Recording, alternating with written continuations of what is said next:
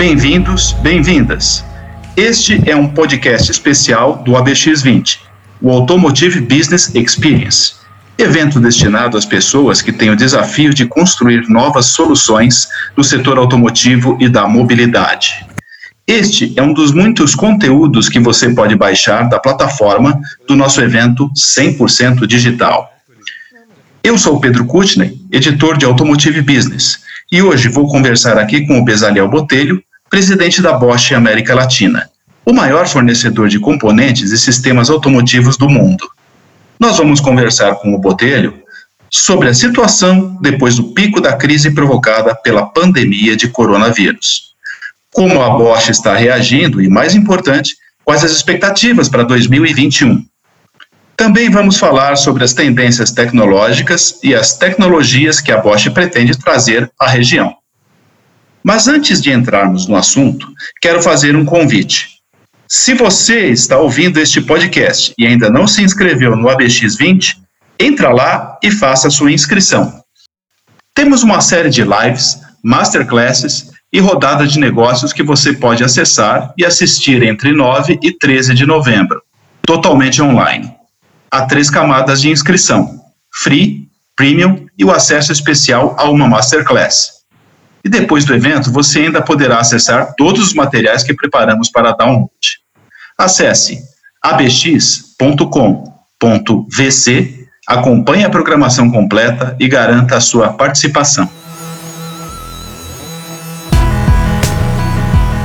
Como parte do ABX20, este podcast conta com o apoio de ArcelorMittal, Autoavaliar, BASF, Belco, Dur, Gerdau, Itaú, Iveco, Logigol, Mercedes-Benz, Scania, Schaeffler, Sintel e Volkswagen. Agradecemos a todos pelo apoio que torna possível a realização deste evento e de todo o seu vasto conteúdo. Vamos então à nossa conversa com o Bezaliel Botelho, presidente da Bosch América Latina. Olá, Bezaliel, bem-vindo ao nosso podcast ABX20. Olá, Pedro, como vai? Muito obrigado por, pelo convite, é, a Bosch, de participar nesse podcast do ABX20. É um prazer estar com você aqui. Prazer nosso recebê-lo. Vamos então às nossas questões, Bezaliel. Temos muitas para fazer para você. Após o pico da crise provocado pela chegada é, da pandemia de coronavírus ao Brasil, Botelho, qual é a situação na empresa agora? Existe uma retomada acima dos níveis que eram esperados? Muito bem, bom, é, após um, uma crise sem precedentes, não é, Pedro? É, realmente nós paramos dia 22 de março deste ano sem uma visibilidade, assim, sem visibilidade nenhuma do que, que essa crise ou que poderia significar a pandemia. Ah, Passou-se aí oito meses, não é? é? hoje nós estamos, é, claro, é, numa situação de forte retomada ah, após essa tempestade muito forte. Não foi fácil passar esse transatlântico por ah, por meio dessa tempestade, mas é, rapidamente olhando para trás, nós é, conseguimos dizer que conseguimos passar a tempestade. É, conseguimos é, nos adaptar a uma situação bastante crítica. Hoje, é, a produção nossa voltou já, na verdade, desde maio ela voltou, é, juntamente com é, alguns clientes, e fomos aos poucos retomando as atividades industriais. Claro que nosso grupo, como todo grupo gestor e os nossos mensalistas estão todos em ainda em home office. Isso porque nós queremos continuar colocando em primeiro lugar a saúde dos, dos funcionários. Então, uh, temos apenas a parte de produção nas plantas, o pessoal de produção que retomou, claro, com todos os protocolos de segurança. a situação é de retomada, sem dúvida, muito acima do que nós esperávamos, para ser sincero, nesse período do ano. Então, eu diria que o pior parece que já passou. Uh, existe uma retomada de volumes de produção nos três viés que nós temos, né? não só é, para volume local, como também para exportação e para o mercado de reposição no segmento automotivo. Bezaliel, a Bosch precisou reduzir o quadro de funcionários durante essa, é, essa crise que passamos e, com essa retomada um pouco mais rápida do que esperada, precisou voltar a contratar? É, não, na, na verdade, é, eu, isso me deixa muito feliz porque nós passamos com o nosso transatlântico por uma tempestade sem precedentes e não deixamos ninguém no mar. Nós conseguimos, com a ajuda do governo é, federal, que reagiu muito rápido, com, com essa ajuda uh, para a indústria e para os setores produtivos, é, nós é, entramos na, re, na redução de jornada e também no, no layoff, ou seja, teve uma, um, um, componente muito forte de sacrifício dos nossos colaboradores que acreditam na empresa, que queriam preservar o seu emprego. É, então, uma coisa única que nunca aconteceu na história do país, uma redução de jornada, redução de salário, layoff, usando uh, a medida provisória que o governo colocou dentro do processo de calamidade ou de guerra que nós estamos, né? No, é, e com isso nós conseguimos é, manter o nosso quadro. Nós temos um quadro de 10 mil pessoas na América Latina, pessoas de alta qualificação. Ah, você demitir, reduzir o quadro ah, por uma questão de mercado é, é muito difícil depois, quando o mercado retoma, você contratar essas pessoas, o custo é alto, é, você perde know-how. Então, claro que meu esforço desde o início foi tentar preservar o emprego e preservar a saúde das pessoas. Muito bem. E a pandemia, Bezaliel, de qualquer maneira, né, como você mesmo disse, né, causou um maremoto e o transatlântico estava passando no meio dele, né? E a pandemia desorganizou demais a cadeia de suprimentos como um todo, né? De quem eh, tier 1, tier 2, tier 3 e por aí vai, né? Existem hoje, por causa dessa desorganização, gargalos de fornecimento? Estão faltando peças e insumos para produzir? É, é uma boa pergunta. Realmente, essa desorganização do setor aconteceu, da área da mobilidade, é, já passando em toda a cadeia, começando com os nossos clientes, com a, os, as montadoras que tiveram uma certa heterogeneidade no retorno à produção, eh, e não só nisso, mas você teve uma desregulamentação total das concessionárias, da distribuição de veículo, eh, do estoque. Então, o mix de veículo mudou muito. Então, nós temos aí um quadro bem diferente do que tínhamos antes da pandemia, mix de veículos. O consumidor também mudou seu comportamento, ah, é, teve receios na aquisição de veículos. Ah, nós tivemos uma mudança de mix muito forte ah, na venda e, consequentemente, na produção, retomada de estoque. Ah, os veículos que hoje estão em produção, muitos deles é, não tinham uma projeção de crescimento como está tendo agora. É, se trabalhava com, com outros segmentos de veículos com maior pro, produção. É, então isso des, des, desmantelou realmente. E claro que quando você vai para a cadeia de suprimento, é, os fornecedores, é, que grande parte tomou é, também semelhante atitude é, como nós a Bosch, usou medida provisória, tentou segurar o emprego, outros não, tiveram que reduzir, reduzir o quadro, estão em retomada de contratação, mas houve realmente uma, vamos dizer assim, um desbalanceamento da cadeia de suprimentos. A nossa análise hoje é, é que falta realmente insumos, é, nós estamos com, com falta de, do aço, falta é, de matéria-prima para a embalagem, né? É, é um, um, tema muito agudo nesse momento, falta plástico, ou seja, claro, quando você tem uma puxada muito grande é, e, e, os fornecedores têm que contratar, precisam do seu, do seu tempo para reagir, é, isso coloca é, a cadeia sobre alta pressão é, é, de, de fornecimento. Por outro lado, nós temos também uma mudança com o tema do câmbio, não é?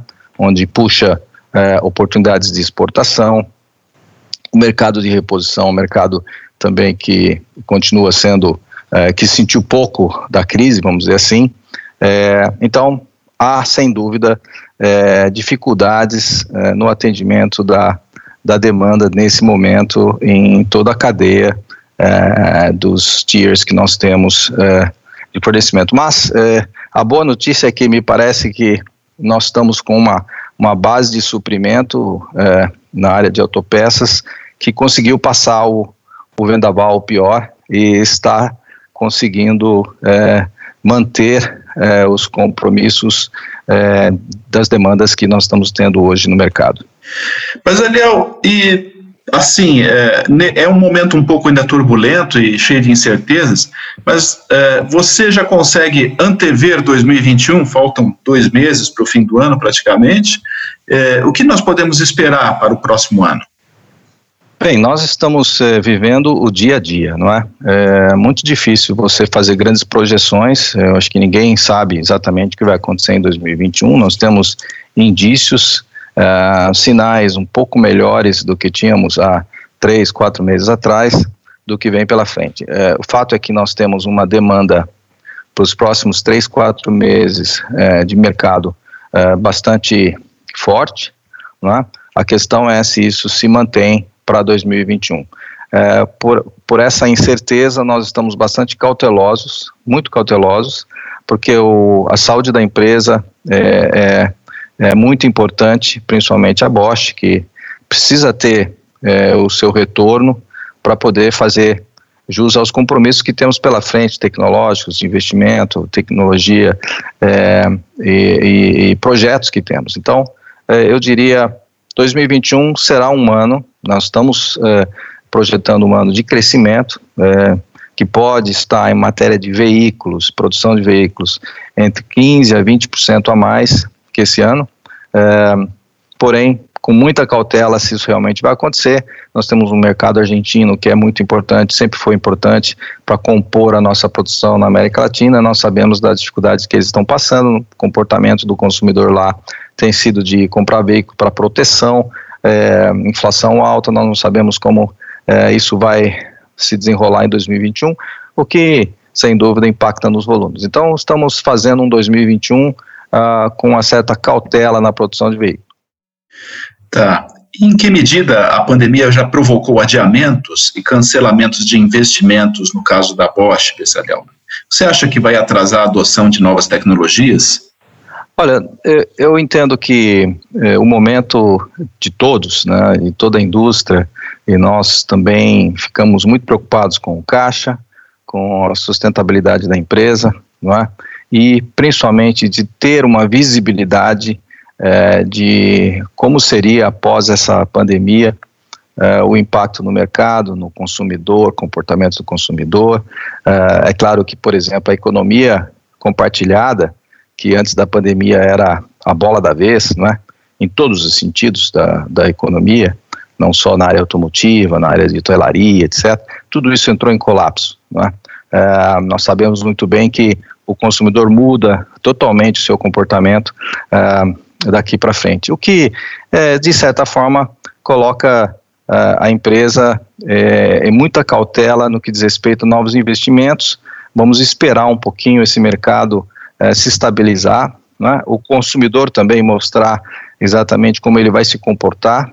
É, e, e é, nós temos aí tecnologias, e a Bosch sempre investe no mercado. É, ela investe independência de como o mercado se comporta, como o consumidor, consumidor se comporta. Né? Tendo o mercado, é, nós investimos com antecedência. Né? Nós temos a, a, a, característica, como Bosch, de fazer o mercado. Né?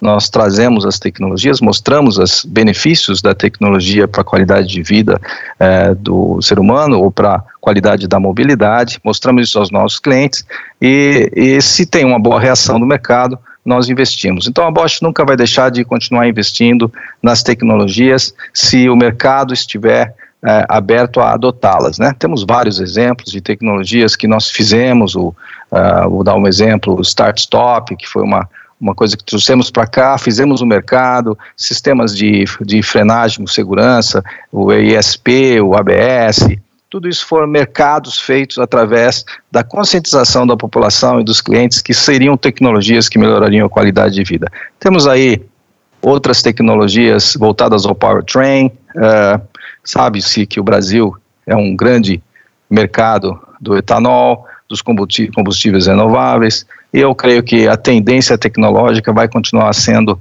é, a, a bola da vez para o mercado brasileiro, porque o mundo também não parou, o mundo está nessa direção uh, de continuar com as tecnologias disruptivas.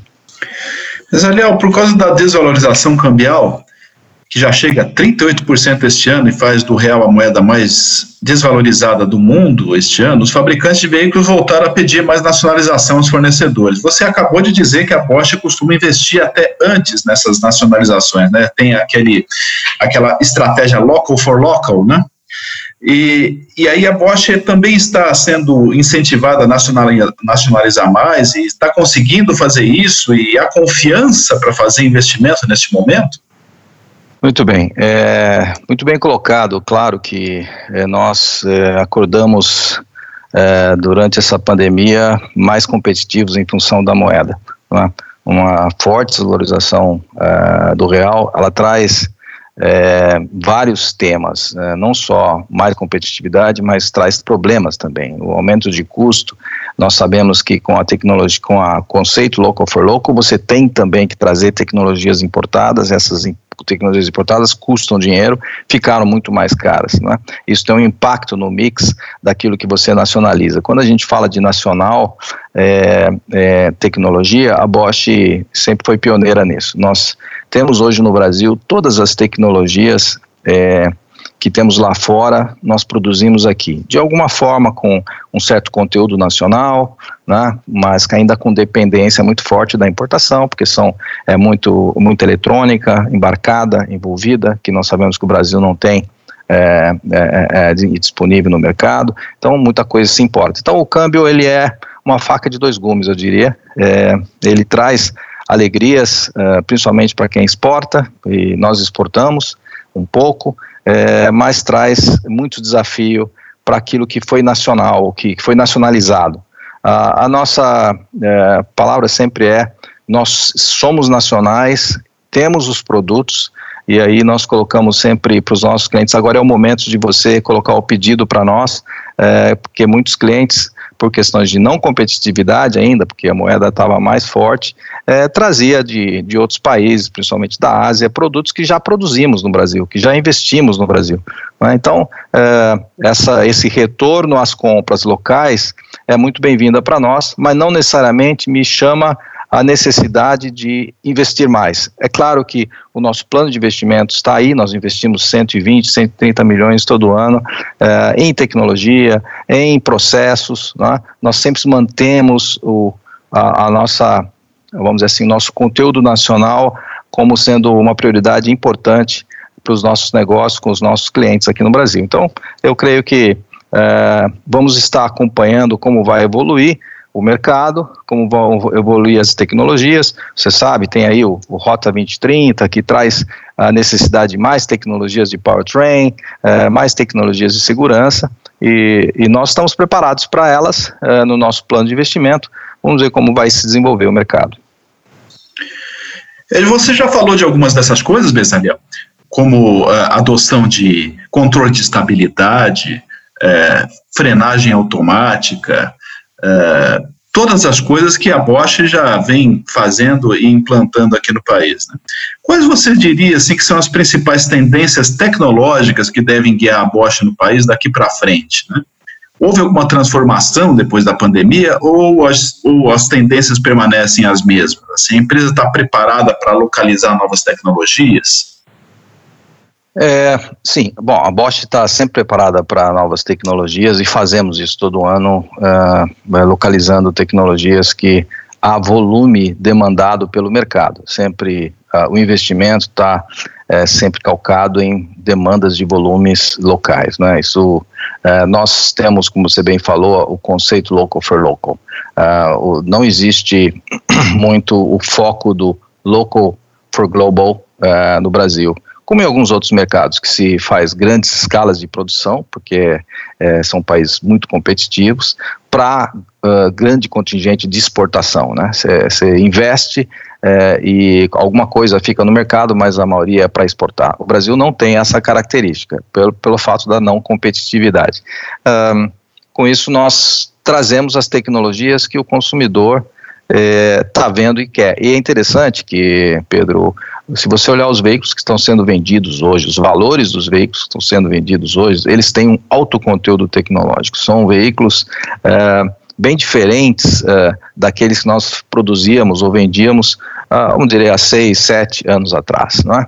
É, onde você tinha um contingente de veículos é, mais populares com baixa tecnologia. Hoje o consumidor é muito mais exigente, ele quer ter conforto, em baixo preço. Então, é, o desafio é exatamente fazer essa composição, aproveitar é, é, a, a, competitividade que a gente começa a ganhar e começar a trazer serviços, softwares, tecnologias que, que são é, mais acessíveis ao bolso do consumidor. Então, isso é um grande desafio que temos pela frente. Vamos continuar assim, trazendo tecnologias novas, porque nós sabemos que o consumidor brasileiro vai vai demandá-las e, e, a montadora sabe disso e por isso ela está em parceria conosco, sempre buscando uh, o melhor, o ótimo aí para uh, ou se importar ou se produzir localmente. Besalial, você avalia que uh, você teria algum, algum exemplo para nos dar, assim, em termos de tendência tecnológica, assim, no que, que você apostaria para os próximos anos?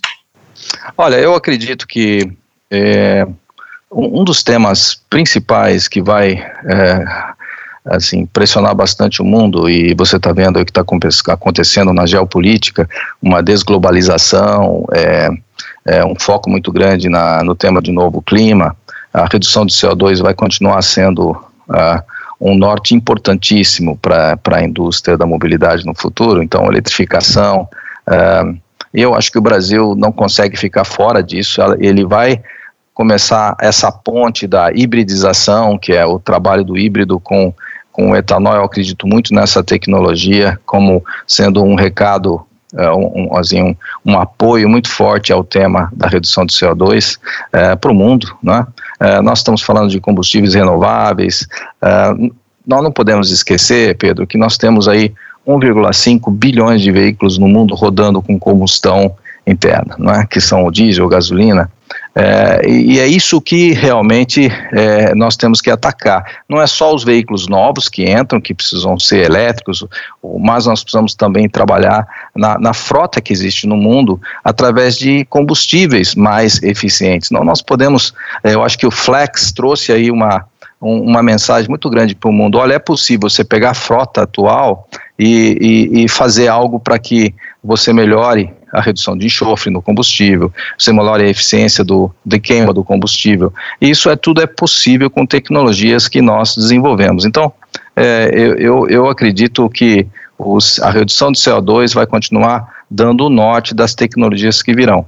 Uh, e aí eu posso falar dos veículos híbridos como tecnologia que vir, virá mais forte, os próprios nichos dos elétricos uh, vão tomar o seu espaço, mas nós temos, por exemplo, uh, eficiência no motor a combustão, mesmo a gasolina, que ainda não foram atingidas ah, através de tecnologia que a Bosch tem, não é? como com compressão variável, são, são desenvolvimentos que nós estamos tentando fazer, não é?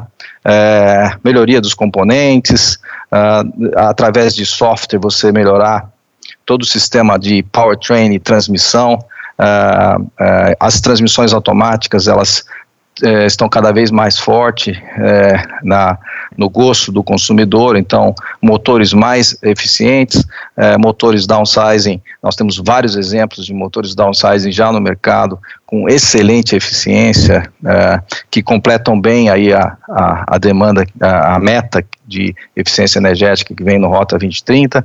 Ah, depois você vai para o lado da segurança, você bem comentou o electric brake, de emergência, uh, o ISP como sendo realmente um salvador de vidas, né, uh, para manter a estabilidade do veículo em situações críticas. Uh, e aí você vai para o lado de conforto dentro do, do veículo, sistemas de arrefecimento mais modernos, é? sistemas integrados. A gente tem aprendido que o veículo ele integra muito mais o software uh, os componentes são todos integrados num sistema único, uh, isso é uma tendência a nível mundial, isso vai vir para o Brasil também e nós estamos nos preparando para isso. Ou seja, o trabalho de engenharia que nós teremos no futuro, é, em função de todas essas demandas que virão, será bastante intenso, Pedro, e e por isso que é importante a gente manter uh, o nosso otimismo tecnológico no Brasil e manter os nossos engenheiros uh, é, é, de que otimistas e que é, são importantes para fazer essa diferença que vamos precisar de, de toda essa competência local daqui para frente. Botelho, nós já estamos chegando a, ao fim deste podcast. Eu vou endereçar mais uma última pergunta a você. Eu gostaria de saber se a Bosch está utilizando os instrumentos criados eh, pelo Rota 2030 para fazer evolução de pesquisa e desenvolvimento aqui. Vocês estão usando esses instrumentos que foram criados, esses fundos criados pelo Rota 2030? É, sim, nós estamos inscritos e, uh, e é claro que uh, contribuindo com ideias que sabe que esses fundos eles, eles não são específicos de uma empresa, eles são é, específicos de várias empresas que recebem, ah, que dão, vamos dizer assim, sugestões de tecnologias. Eu acabei de falar uma delas, por exemplo, compressão variável, ah, melhora da eficiência do etanol, proximidade do, da eficiência do etanol ao, ao motor a, a gasolina, uh, são desenvolvimentos estão sendo feitos. Então, sim, nós estamos já há algum tempo participando de, de programas. Uh, a própria Lei do Bem nos trouxe uma série de oportunidades nesse sentido. Uh, o, o a, lei do Inova, é, nós, por exemplo, Nova Talentos, nós temos aí mais de 200 engenheiros é, ou acadêmicos trabalhando em projetos nossos, é, somos atentos àquilo que é, a oportunidade que o governo coloca como, como impulso adicional à inovação tecnológica e, e nós procuramos contribuir com isso da melhor forma.